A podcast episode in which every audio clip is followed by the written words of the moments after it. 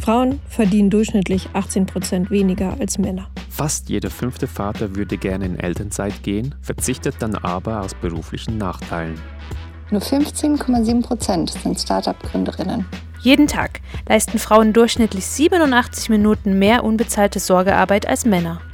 Und deswegen machen wir Stimmen zum Feminismus laut. Einen wunderschönen guten Morgen, liebe Sandra. Wir haben heute im Interview Sandra Lachmann. Sie ist PR-Beraterin, Bloggerin, Podcasterin, Gründerin von Nine to Life, lebt in Bremen. Und wenn ich das sagen darf, neuerdings hat sie ein Posting gemacht, da stand auch Ü40. Da könnt ihr gerne mal nachschauen. Wir sprechen heute über Vereinbarkeit und ihre Selbstständigkeit. Und äh, meine erste Frage wäre, Sandra, wann bist du denn heute Morgen aufgestanden? Um 6 Uhr aus dem Tiefschlaf geschreckt. Ich habe so einen Tageslichtwecker. Normalerweise werde ich wach, äh, wenn das Licht angeht und nicht erst, wenn der Ton kommt, 20 Minuten später. Diesmal war das nicht so. Das zeigt, ich bin wirklich sehr müde. Aber äh, welche berufstätigen Eltern sind momentan in der Pandemie nicht müde? Genau, so um 6 geht es meistens los. Ähm, ich bin so ein ja, früher Vogel. Ich liebe den Morgen. Ich kann nie so gut arbeiten wie am Morgen. Ich muss immer früh anfangen. Ähm, bis 10, 11 ist die beste Zeit am Tag. Und gehst du dann aber auch vernünftigerweise früh ins Bett? Ja, schon vergleichsweise. Also im Vergleich zu meinem Mann bin ich deutlich eher im Bett, so halb elf, zehn, halb elf, so, ja. Aber das ist ja trotzdem ein sehr langer Tag. Es ist ein sehr langer Tag. Ich habe einfach auch einen Sohn, der gut durchhält abends noch und auch noch nicht so früh verschwunden ist. Und wenn äh, das Kind äh, quasi erst so um halb neun verpackt ist, ähm, ich würde dann gerne häufig schon direkt auch ins Bett gehen, aber dann gibt es ja noch so andere Organisationsebenen, Paarbeziehung, Familienhaushalt, Termine, Freundschaften, ne? und irgendwo müssen die ja auch noch rein. Und das sind dann immer so die letzten Abendstunden, aber da geht, muss ich ehrlich sagen, momentan auch nicht mehr so richtig viel. Also ich ziehe mich dann gerne zurück aktuell und nutze die Zeit nochmal, irgendwas für mich zu tun oder auch stumpf irgendwie ins Handy zu glotzen oder ein Buch zu lesen. Das alles, was du gerade erzählt hast, sind ja auch deine Themen auf Instagram. Man kann dir ja folgen ähm, in deinen Alltag so ein bisschen, dass du davon erzählst. Unter anderem habe ich auch ein Posting gesehen, da stand, ähm, wenn man eine Mutter am Spielplatz mit dem Handy sieht, dass man ja immer denkt, oh mein Gott, ja, jetzt holt die Mutti irgendwie hier Handy raus und sitzt auch noch damit irgendwie da und hast dann aber auch so Organisationssachen halt einmal aufgelistet, was denn eigentlich Mutti wirklich da hinter dem Handy machen könnte, kann oder wie auch immer. Geht ja vielleicht eigentlich auch niemandem was an, dann kann man ja auch rumdatteln, das wäre ja auch völlig in Ordnung.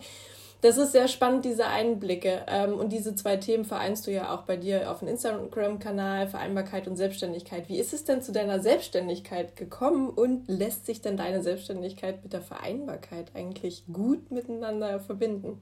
Ja, ich bin selbstständig geworden, gar nicht, weil ich selbstständig werden wollte, sondern weil ich raus wollte aus der Festanstellung, in der ich war. Ich war ähm, als Leiterin Unternehmenskommunikation angestellt und war in dem Beschäftigungsverhältnis nicht besonders glücklich. Also ich habe das körperlich stark gemerkt ähm, nach einer Zeit, dass es mir da nicht gut geht, weil der Workload unglaublich hoch war. Und ich bin jemand, der gerne viel arbeitet und auch schnell arbeitet, aber das war eine ein Berg an Arbeit und gleichzeitig eine mangelnde Struktur in der Organisation, um dieser Arbeit gerecht zu werden, das hat mich wirklich zermürbt. Ähm, da bin ich wirklich dran krank geworden, habe aber auch äh, Hinweise gegeben an die Führungskräfte, habe gesagt, das und das läuft schief, können wir darüber nicht mal reden und so. Und da kam halt auch nichts zurück. Das ist natürlich dann auch eine schwierige Situation, wenn man die Probleme benennt und die Gegenseite das irgendwie aussitzt ne? und sagt, ja, ja, irgendwann reden wir mal drüber. Ähm, und das passiert halt nicht. Und dann habe ich ähm, gekündigt, ohne was Neues zu haben. Und mein Mann war damals derjenige, der gesagt hat, Mensch, ich könnte mir so gut vorstellen, dass du selbstständig bist. Für mich war das eine, mm, also ein Modell, das ich nicht kannte aus der Familie oder aus meinem Umfeld. Ne, ich bin ein klassisches Arbeiterkind, ja, also da war niemand selbstständig. Für mich waren Selbstständige immer so Anwälte aus ZDF Vorabendserien von 1992, so, weißt du, so in so Bungalows. Das waren so die Selbstständigen. Ähm, das war für mich irgendwie keine Lebensrealität. Und mein Mann war aber derjenige, der gesagt hat, das würde eigentlich charakterlich ganz gut zu dir passen. Ich kann mir das sehr gut vorstellen. Und dann war es so, dass ich ähm, eine Rundmail geschrieben habe an so meine Pressestellen und KommunikationskollegInnen in Bremen und gesagt habe, Mensch, über diese E-Mail-Adresse bin ich künftig nicht mehr zu erreichen. Ähm, diese Stelle gebe ich auf. Und dann kam ein, zwei Mails zurück, die gesagt haben, ja, was machst du denn jetzt? Weil wir könnten mal Unterstützung brauchen. Ähm, und nun war ich in freien Projekten drin, ohne dass ich das geplant hatte und bekam sozusagen selbstständige Arbeit von außen auf den Schreibtisch. Und das ist dann einfach so weitergegangen. Da habe ich gemerkt, Mensch, das klappt ja. Und da hat Netzwerk gut funktioniert und äh, die Mund-zu-Mund-Propaganda. Und ich kam auch zu einer Zeit, ähm, das war, was war das, 2012, 13, wo gerade ähm, ja, das, was Influencer-Marketing heute ist, so anfing. Ne? Da kamen die ersten Blogs und ähm, die Unternehmen wurden aufmerksam, dass man mit Bloggern arbeiten kann. Und ich habe damals schon gebloggt. Also ich kannte halt beide Seiten, die Unternehmenskommunikationsseite und die private Bloggerseite und konnte ganz gut dazu beraten und Hilfestellungen geben und Konzepte auf den Tisch legen, ähm, wie man das angehen kann. Also da habe ich dann auch ein Thema besetzt. Also das habe ich ganz bewusst auf dieses Thema dann auch gemünzt, meine Selbstständigkeit. Das war mein Schwerpunkt. Und das hat einfach gut funktioniert. Der Zeitpunkt war gut und es hat sich gut ergeben. Und inzwischen bin ich sehr, sehr, sehr froh drum und kann es mir gar nicht mehr anders vorstellen. Und wie ist es aktuell mit äh, Corona? Auch äh, dazu hattest du zwischendurch äh, geschrieben, beziehungsweise auch, glaube ich, letztes Jahr oder Ende letzten Jahres dann aber auch wieder, dass die Auftragslage wieder äh, gut ist, äh, auch jetzt zu Corona und dass du froh bist, aber gleichzeitig natürlich die Herausforderungen mit zu Hause und ähm, der sogenannten Vereinbarkeit. Ja, also tatsächlich war das Pandemiejahr 2020 das erste Jahr in den acht Jahren, wo ich wirtschaftlich äh, einen Einbruch hatte. Sonst war ich immer daran gewöhnt, dass die Dinge gut weiterliefen. Ich hatte auch stabile Kundenbeziehungen. Und meine größte Kundenbeziehung lag eben im Tourismus. Und das ist dann weggebrochen. Ne? Also da, da war ich einfach in einer Branche unterwegs, die äh, sehr gebeutelt ist, bis jetzt ja noch. Ähm, und das war für mich schon eine enorm belastende Erfahrung, diese Kontrolle nicht mehr zu haben. Bislang hatte ich immer das Gefühl, wenn man viel tut, auch viele freie Projekte und einfach in, in die Sichtbarkeit kommt, dann kommen die Dinge zu einem und es läuft immer gut. Das, das war einfach so Vergangenheit.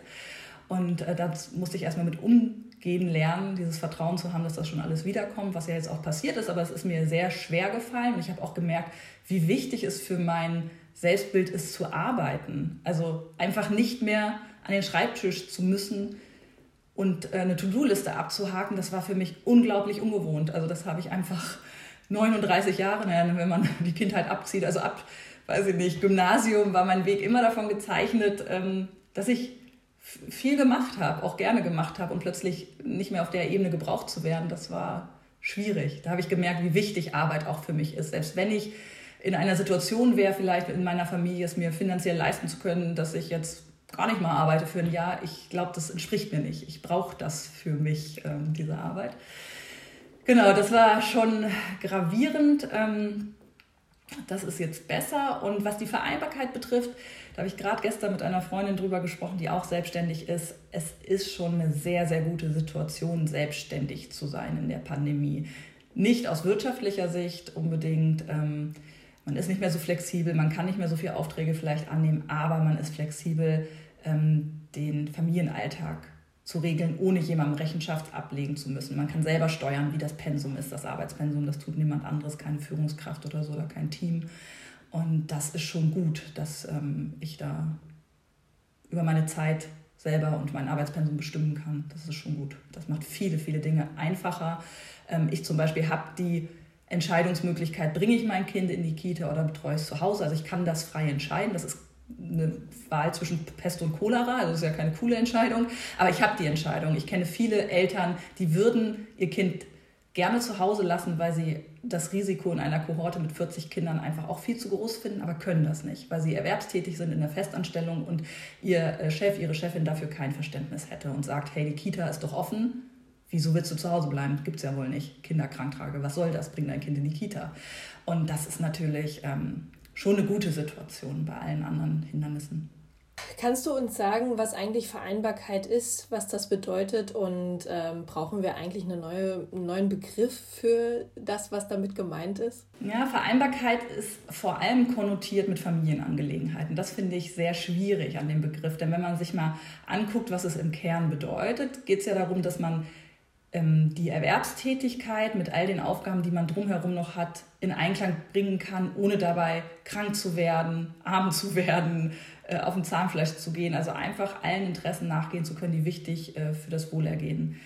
Und das betrifft ja eben nicht nur Familien. Also wenn ich meine Kraft darauf, daraus schöpfen würde, im Garten zu werkeln regelmäßig und ich möchte gerne ähm, in der Sommersaison auf meine Parzelle dreimal die Woche am Nachmittag, weil das mir die Kraft gibt, um dann in meinem Job vielleicht innovativer zu sein oder glücklicher oder einfach mit einem anderen Spirit auch anderen Menschen zu begegnen, ähm, dann ist das für mich blöd, wenn ich das nicht kann. Also dann wird ein Grundbedürfnis nicht erfüllt. Und darum geht es ja, dass jeder Mensch Bedürfnisse hat oder auch Notwendigkeiten. Also beides ist möglich. Ich finde es eben auch okay, wenn man einfach persönliche Bedürfnisse erfüllen will. Aber ganz häufig sind es ja auch Notwendigkeiten. Also in der Familie muss man sich um das vierjährige oder achtjährige Kind kümmern, da führt kein Weg dran vorbei. Vielleicht muss ich einen äh, Angehörigen pflegen, vielleicht baue ich gerade ein Haus und muss immer auf die Baustelle mit dem Architekten sprechen keine Ahnung, Umzug, ähm, Jobwechsel. Es, es, gibt so viele Dinge, ja, die äh, notwendigerweise erledigt werden müssen. Und manchmal ist das nur in Anführungsstrichen, also wirklich in Anführungsstrichen, Haus und Hof, Haushalt, Einkauf, Arzttermine und, und, und. Und das Gefühl zu haben, dass die Erwerbstätigkeit über allem schwebt und man das andere nur noch reinpressen muss oder darauf verzichten muss, das macht Leute einfach äh, häufig mürbe. Also jedenfalls in meinem Umfeld. Ich glaube, ich stehe da auch repräsentativ für einen gewissen Schlag Mensch, der einfach auch Bock hat, viel zu machen und sich zu engagieren. Ne? Ich kenne auch Menschen, und das ist auch fein, die sagen, hey, ich gehe bis um fünf arbeiten und danach sitze ich zu Hause, alles gut. Das ist alles in Ordnung. Aber wenn man ein Mensch ist, der seinen eigenen Antrieb daraus schöpft, viel zu machen und das auch gut machen zu wollen, ist das halt wirklich ähm, schwer, dass wir in einer Leistungsgesellschaft leben, die so einen großen Schwerpunkt auf die Erwerbstätigkeit legt. Ich glaube, das ist auch gar nicht so bekannt, oder? Also weder auf der Seite der Arbeitnehmerinnen noch auf der anderen Seite von den Organisationen, dass Vereinbarkeit halt nicht nur für Eltern äh, und Familien da ist, sondern darüber hinausgeht.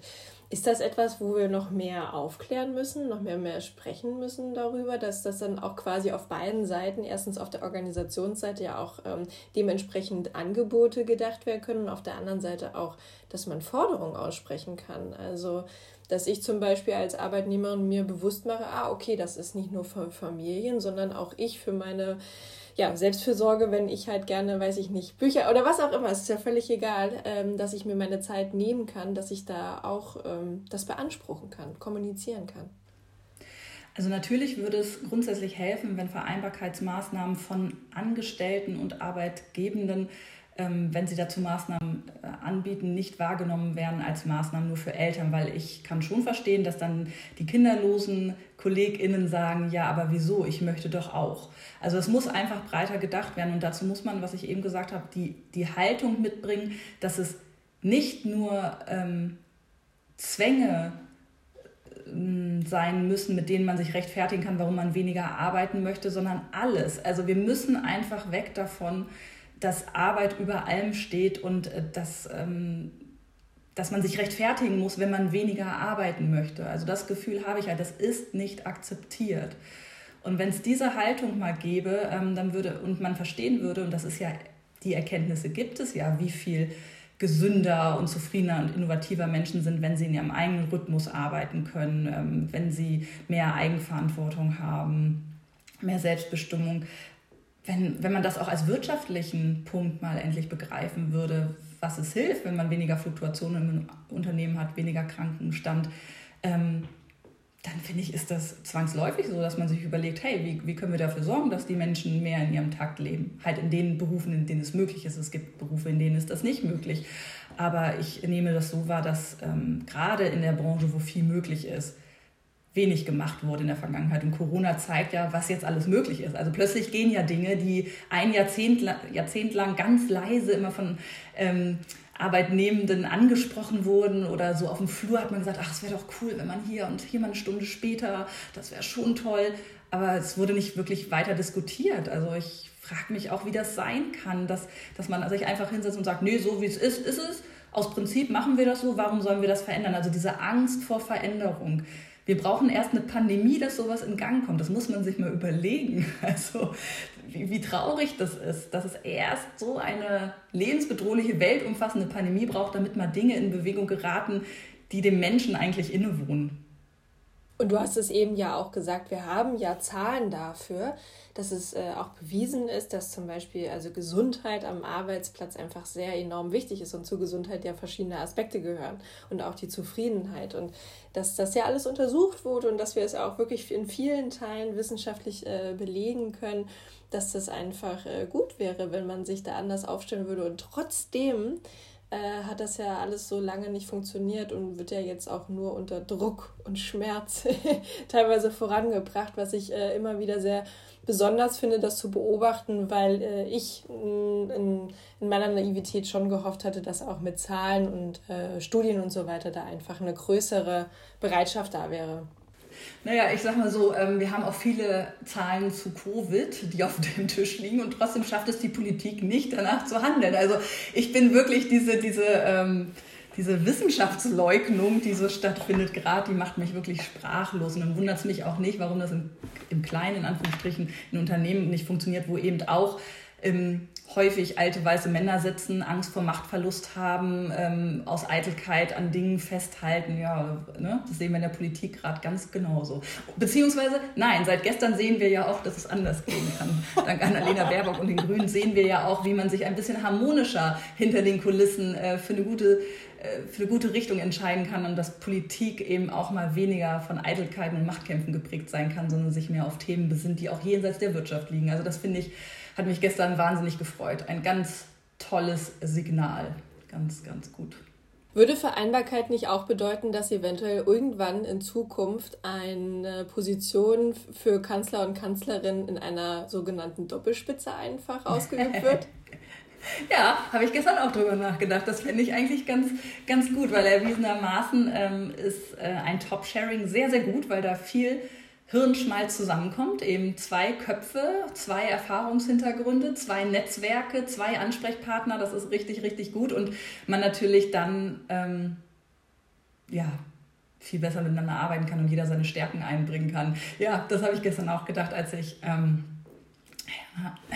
Herrn Harmbeck zugehört habe gedacht, ja, eigentlich wären die doch zu zweit vielleicht auch ganz gut gewesen. Naja, mal gucken. Wäre ein gutes Vorbild für Unternehmen. Absolut. Und habe ich auch gedacht, weil äh, neben der Kompetenzen ja auch tatsächlich du ja dann eventuell ein bisschen Zeit hast für dich, also für was auch immer, für Garten, Familie und so weiter, das kommt ja dann auch noch hinzu. Also nicht nur, äh, ja. Ja, ja, genau, genau. Ja.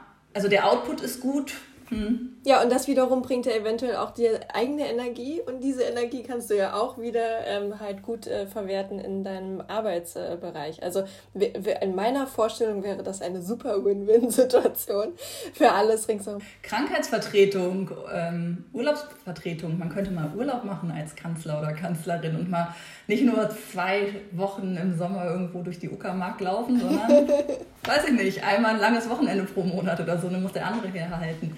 Ja, das, das ist gut, dass das auch in der Arbeitswelt ankommt, dieses Modell. Ähm, bislang habe ich Jobsharing wahrgenommen als ja, im Grunde eine Stelle, die für Muddis auf Teilzeit äh, gedacht wird, ne, dass man das einfach splittet in so administrativen Zusammenhängen, also eher auf der unteren Hierarchieebene, dass sich das jetzt auf die Führungsebene ausweitet, ist total gut, weil das auch mehr Frauen in Führung bringt und so ein Teilzeit nochmal einen anderen Stellenwert gibt, weil Teilzeit ist bislang immer konnotiert mit ähm, ja, wenig Verantwortung. Ne? Und das ist dann ein Teilzeitmodell mit viel Verantwortung. Und das ist ja auch wieder, das strahlt ja dann auch wieder auf die jeweiligen Teams aus. Und auf die Männer in den Teams, die sich dann auch mal trauen, in Teilzeit zu denken vielleicht. Absolut. Ähm, Nochmal zurück zu der Frage, brauchen wir ein neues Wort für Vereinbarkeit? Hättest du einen Vorschlag? Also ich fände das gut, weil es auch ähm, ja, vorgibt, dass sich Dinge vereinen lassen. Und ich kann aus meinem Alltag nur sagen, ja, es lässt sich vereinbaren, aber man ist nicht immer happy damit und man muss häufig sich entscheiden, ob das eine oder das andere gerade mhm. wichtiger ist. Ne? Also vereinen klingt ja danach, als wäre das komplett möglich. Sehe ich nicht so. Ähm, und diese Zuschreibung auf Familienthemen für den Begriff, die finde ich auch schwierig. Wir bei Nine to Life haben damals, als wir an einem Slogan gearbeitet haben oder an so Beschreibungen, was wir tun, ähm, haben wir ganz bewusst auf Vereinbarkeit weitestgehend verzichtet, weil wir eben nicht in diese Elternecke wollten. Wir, wir wollten immer in die Ecke, hey, Vereinbarkeit ist für alle da. Jeder Erwerbstätige hat oder Erwerbs, jede Erwerbstätige hat etwas zu vereinbaren. Also gerne her mit neuen Begriffen. Ich würde mich freuen, wenn es da was gäbe oder vielleicht ähm, baut sich da schon was auf. Denn wir sehen ja auch, wie zum Beispiel am Begriff Mental Load, ähm, wenn mal Begriffe da sind für Dinge, dann wird auch über sie äh, mehr gesprochen. Ne? Und das befreit Menschen auch, weil sie merken, ach so, das bin nicht ich und meine Bedürfnislage, das ist ein System dahinter, das ist ein, etwas, was alle Menschen verbindet. Ähm, also von daher, das wäre schon nützlich, wenn wir da in eine andere Richtung gehen könnten. Aber uns ist damals auch nicht so richtig was Passendes eingefallen. Wann ist dir denn der Begriff Mental Load das erste Mal entgegengekommen und kanntest du ihn oder hast du dich darin wiedergefunden oder wie, wie, war, die, wie war die erste Begegnung äh, zwischen dir und dem Begriff? Ähm, Patricia Camerata kenne ich schon ziemlich lange und sie hat ja den Begriff in Deutschland meines Wissens als erste eingeführt, also mit als erste auf jeden Fall. Ich glaube, sie war die erste. Und da ich äh, mit ihr schon länger in Kontakt bin, habe ich es über sie äh, mitbekommen. Dann gab es, glaube ich, das Buch. Sie ähm, stützt sich ja, glaube ich, auf einen Comic, einen englischsprachigen. Ähm, also das ist, glaube ich, so zwei Jahre her, würde ich jetzt schätzen. Vielleicht auch schon länger. Die Zeit verfliegt ja momentan so schnell. Zwei, zweieinhalb Jahre würde ich jetzt schätzen. Über Patricia. Und ich fand es richtig, richtig ähm, entlastend, dafür einen Begriff zu haben. Ich fand das einen großen Fortschritt, ähm, weil sich an dem eben viel festmacht, ähm, was mir selber auch nicht so präsent war. Ne? Also ich habe gemerkt, ich bin erschöpft als Mutter, ich muss ganz viele Bälle jonglieren und ähm, war mir aber gar nicht so bewusst, was alles dahinter steckt. Also dass dieser logistische Aufwand für einige Dinge sehr kleinteilig ist im Hintergrund. Ähm, ja, das finde ich gut. Also hat sich ja zum Glück auch ein bisschen durchgesetzt in die Medienlandschaft. Viele übernehmen das. Es gibt mehrere Menschen jetzt, die den ähm, so lobbyistenmäßig nach vorne bringen und das ist gut so. Auch in der Paarbeziehung muss ich sagen. Ich glaube, für Paarbeziehungen ist das auch ein großer Schlüssel, Männern, die häufig ja noch weniger nah dran sind an der Care-Arbeit, deutlich zu machen, was alles dahinter steckt. Und ich, ich habe für mich daraus auch abgeleitet, dass ich ähm, im Bereich der Care-Arbeit Pakete abgebe. Also dass es wegen dieser kleinteiligen Schritte, die eine Sache umfasst, keinen Sinn macht, wenn zwei Menschen gemeinsam sich immer um Einkauf kümmern, mal der, mal der, weil es geht Einkaufszettel, weiß man, welches Gewürz ausgegangen ist, wer kocht eigentlich am meisten. Also dann zu gucken, wer kann dafür hauptverantwortlich sein und dann von A bis Z. Weil sonst Dinge auch wieder im Alltag durcheinander gehen, weil, weil der eine nicht weiß, ob das Gewürz alle ist oder nicht. Ähm, also wir haben zu Hause wirklich das Paket Lebensmittelbeschaffung und Zubereitung bei meinem Mann. Ich habe damit nichts mehr zu tun. Und ich muss nicht gucken, ob Brot aus ist. Ähm, ich muss das nicht in meinem Kopf bewahren, weil Brot kaufen ist seine Angelegenheit. Und wenn es nicht da ist, dann hat er die Angelegenheit nicht erledigt. Und so haben wir alles so in Pakete aufgeschlüsselt. Ähm, und das hat sich als extrem hilfreich erwiesen. Ich merke das häufig noch in Gesprächen, dass es eher so auf Abwechseln geht oder der eine macht dies im Haushalt und der andere das. Und ich glaube, in Pakete abzugeben und sich das aufzuteilen, ist deutlich sinnvoller. Und das versteht man eben sehr gut, wenn man sich Mental Load mal anschaut. Hört sich äh, hervorragenden Tipp an. Ähm, Nehme ich auch direkt selber mit. Äh, tatsächlich äh, ähm, machen wir das äh, so nicht, sondern genau in diesem Hin und Her. Und äh, dann ist diese Herausforderung da, dass zwischen Kinder und äh, Partner äh, und so weiter immer hin und her überlegt wird, wer hat jetzt schon gesehen, ob die Milch noch da ist oder ob wir welche brauchen oder so weiter. Wer hat es aufgeschrieben, wer nicht und so weiter, dass äh, immer hin und her irgendwie alles äh, jongliert wird. Wie weit sind wir denn insgesamt in der Gesellschaft von der idealen Vereinbarkeit noch entfernt? Und mh, mm, was, was glaubst du, was können wir noch tun oder was müssen wir alles tun, um da hinzukommen? Oh, das ist eine große Frage. Also, was ich wahrnehme, ist, dass sich ähm, zumindest das Bewusstsein gerade bei Frauen äh, sehr wandelt. Also die Generation an Frauen, die jetzt nachkommt, ist mein Eindruck in, in meinem Umfeld, ist zwar noch äh, gar nicht mit Familiengründung und so beschäftigt, macht sich aber schon feministische äh, Gedanken darum. Und das finde ich total super. Und ich glaube, das ist auch eine Kraft von sozialen Medien. Die werden immer so verteufelt als Daddelinstrument. Nein, finde ich überhaupt nicht. Ich habe so viel gelernt. Ich habe durch den Austausch so viel mitbekommen, auch für mich selber. Und ich sehe jetzt eine Generation an Frauen, die da schon viel sensibler für ist. Also von daher glaube ich, sind wir also bewegt sich was und zwar in die richtige Richtung. Ich nehme das auch an Männern wahr, dass sich was tut.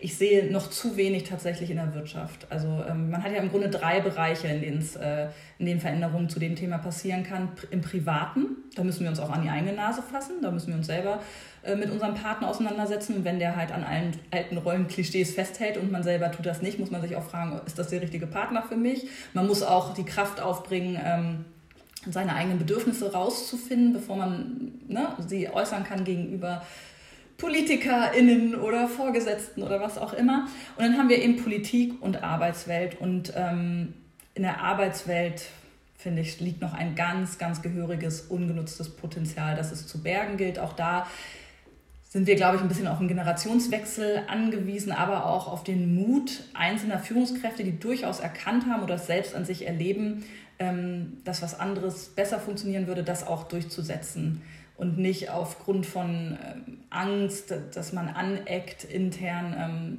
das nicht zu tun ne? und äh, dieses Spielchen weiterzuspielen. Auch wenn, also wenn man das Gefühl hat, ich möchte, dass mein Team anders arbeitet, dass wir ähm, uns anders organisieren, dass man diesem Instinkt folgt und das ernst nimmt und ähm, Statistiken glaubt und äh, es einfach macht. Also auch gar nicht darauf wartet, dass das Unternehmen von oben vielleicht ähm, anfängt, jetzt einen Kulturwandel anzustoßen, sondern jeder Einzelne hat das in der Hand. Also jeder Angestellte hat es in der Hand, Themen reinzubringen und eine Führungskraft hat innerhalb des Teamzusammenhangs diese Möglichkeit auch. Und da eine gewisse Experimentierfreude an den Tag zu legen und Dinge auszuprobieren, auch wenn man denkt, ach, kann vielleicht nicht klappen, das halte ich für ganz, ganz wichtig. Und ähm, das brauchen wir, damit ähm, diese Bewegung noch schneller vorangeht. Ja, das jetzt mal so als grobe Antwort. Ich glaube, das äh, spricht aber zumindest in die Richtung auch Zuversicht zu haben und das sehe ich auch so. Ich glaube, dass ich auch sicherlich in einer Blase sitze, aber ich kann das ähnlich beobachten wie du und äh, schöpfe da schon auch äh, wirklich äh, Motivationen herauszusehen, was alles in Bewegung kommt und auch konkret in Bewegung äh, umgesetzt, also umgesetzt wird, dass wir auch tatsächlich darüber sprechen, ob wir Gesetze brauchen, äh, wie wir etwas äh, festnageln können, weil wir auch einfach schon eine sehr lange Frauenbewegung haben und Forderungen ja auch schon in der Arbeitswelt sehr lange äh, immer wieder ähm, aufrechterhalten. Und ich glaube, das äh, setzt sich so ein bisschen langsam und wird umgesetzt. Also ich bin da auch voller Motivation ähm, nichtsdestotrotz ist natürlich die Corona-Phase und Situation aktuell auch nochmal eine besondere Herausforderung für Familien, für Menschen zu Hause mit Homeoffice und auch für die Arbeitswelt und so weiter. Und es geht in die Richtung, hast du auch schon gesagt, dass sicherlich einiges jetzt umgesetzt wird aus dem Druck heraus, was vorher lange nicht möglich war und vielleicht auch wieder zurückgerudert wird, sobald die Not vorbei ist. Das ist was, was ich mit Schrecken beobachte, dass äh, Homeoffice-Lösungen und so äh, bei manchen als Standard jetzt schon weitergedacht werden und andere währenddessen äh, deutlich signalisieren, ja, wenn das vorüber ist, was immer das auch bedeutet, dann machen wir so weiter wie bisher und das wird sich so aufspalten. Und das wird auch über langfristig, glaube ich, über Erfolg entscheiden. Ne? Also welche Fachkräfte kriege ich, wenn ich daran weiter festhalte. Das kann funktionieren in manchen Zusammenhängen, aber in anderen wird das also wer sich jetzt nicht aufmacht, der wird dann auch abgehängt.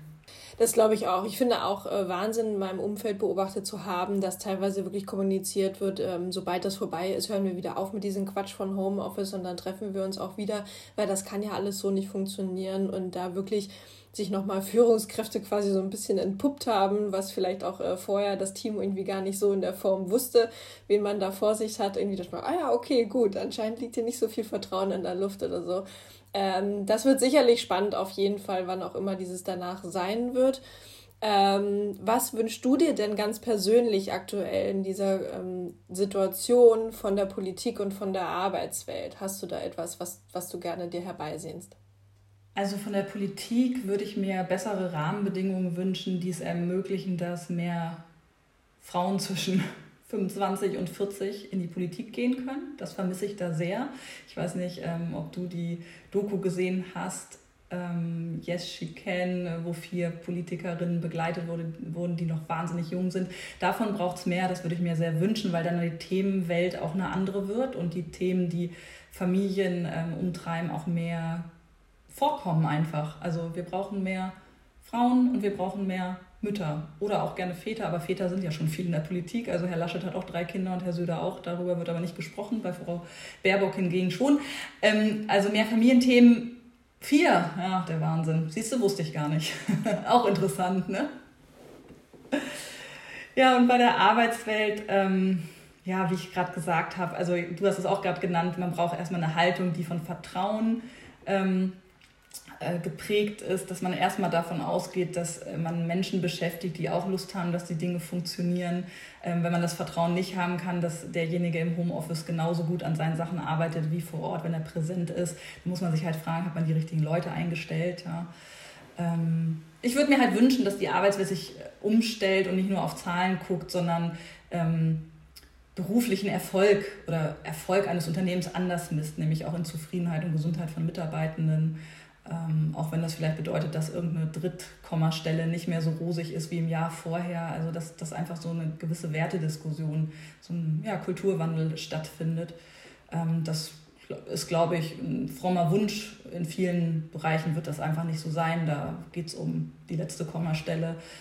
Aber ja, also ich, ich das, das ja, Vertrauen, Experimentierfreude und äh, wie gesagt, anfangen im Kleinen. Also Maßnahmen umsetzen, auch Try and Error, ne? also nicht denken, das muss jetzt alles funktionieren, sondern man kann ja auch Dinge rückgängig machen. Also selbst arbeitsrechtlich gibt es Dinge, die man schnell wieder zurückdrehen kann. Das habe ich bei Nine to Life auch von unserer Arbeitsrechtlerin Mareike gelernt. Also man kann als Führungskraft durchaus Angestellten auch mal ähm, Möglichkeiten bei der Zeitgestaltung befristet einräumen, gucken, wie das läuft. Und wenn es nicht funktioniert, dann rudert man es wieder zurück gemeinsam. Also dass man da einfach konstruktiv in Kontakt ist.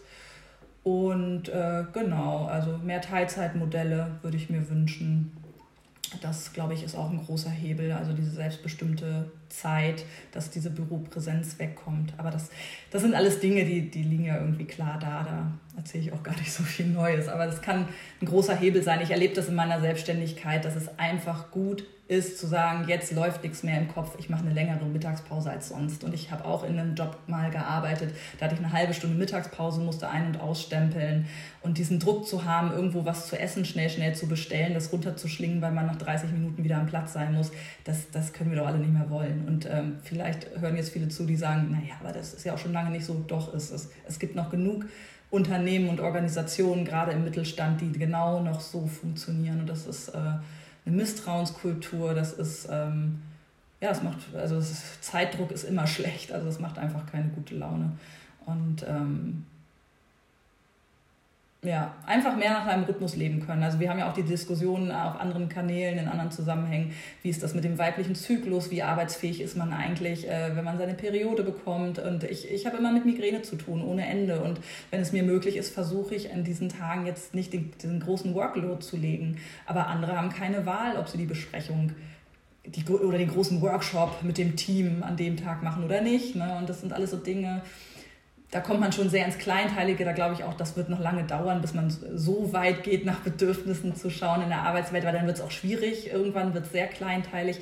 Aber Bewusstsein dafür zu entwickeln, dass wir keine Ressource im Sinne eines Roboters sind, ohne eigene Bedürfnisse, das würde schon viel helfen.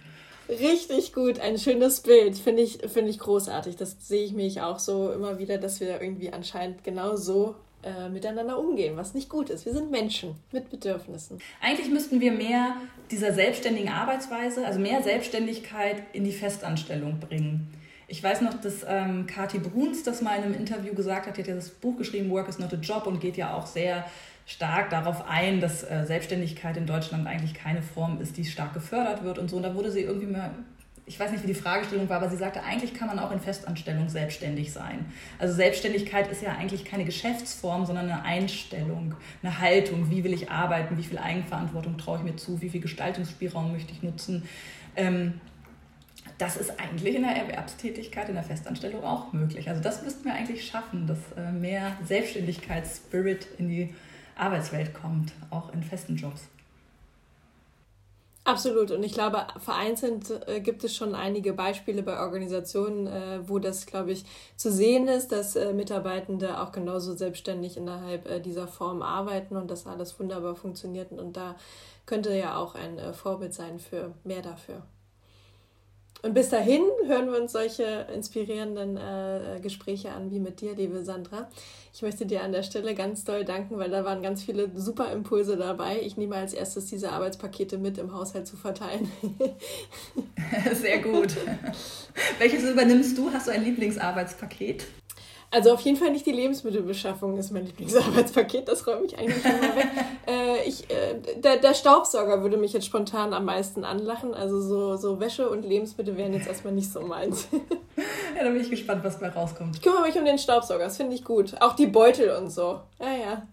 ja, wir haben gerade äh, nach, äh, also wir wohnen in einem Reihenhaus, da muss man also viel hoch und runter. Es gibt äh, einige Etagen ähm, zu saugen immer. Es ist ein schmales Haus, das in die Höhe geht. Und wir haben jetzt mal in einen kabellosen Staubsauger investiert und das ist echt ein Game Changer, weil man nicht mehr diesen, das Kabel hinter sich herzieht und ständig drüber stolpert und dieses Ding, was da hinten dran ist und gegen jeden Türrahmen knallt. Jetzt macht Staubsaugen tatsächlich ein bisschen mehr Spaß. Ja, ich staubsauge ganz gerne. Bei uns ist es äh, eine Etage, äh, alles hier, deswegen geht das ganz gut. Das ist für mich äh, irgendwie so ein bisschen wie, wie meditieren jeden Freitag. Liebe Sandra, vielen, vielen Dank fürs Gespräch. Äh, wir verlinken natürlich alles, wo man dich findet. Äh, man kann deinen Podcast hören, man kann ganz viel über dich lesen, dich auf Instagram äh, verfolgen mit deinen Geschichten und deinem Alltag, was du alles machst und arbeitest und in deiner Selbstständigkeit und Privatleben. Ähm, das zeigen wir einmal und wir wünschen dir jetzt noch einen schönen Tag und ähm, ein, ein, äh, ja, ein, vielen, vielen Dank fürs Gespräch und äh, einen sonnigen Tag auch vor allem. Also hier scheint die Sonne. Ich hoffe, hier in Berlin auch. auch. Sehr gut. Vielen Dank für die Einladung. Mir hat es Spaß gemacht. Danke sehr. Dito. vielen, vielen Dank. Tschüss. Tschüss.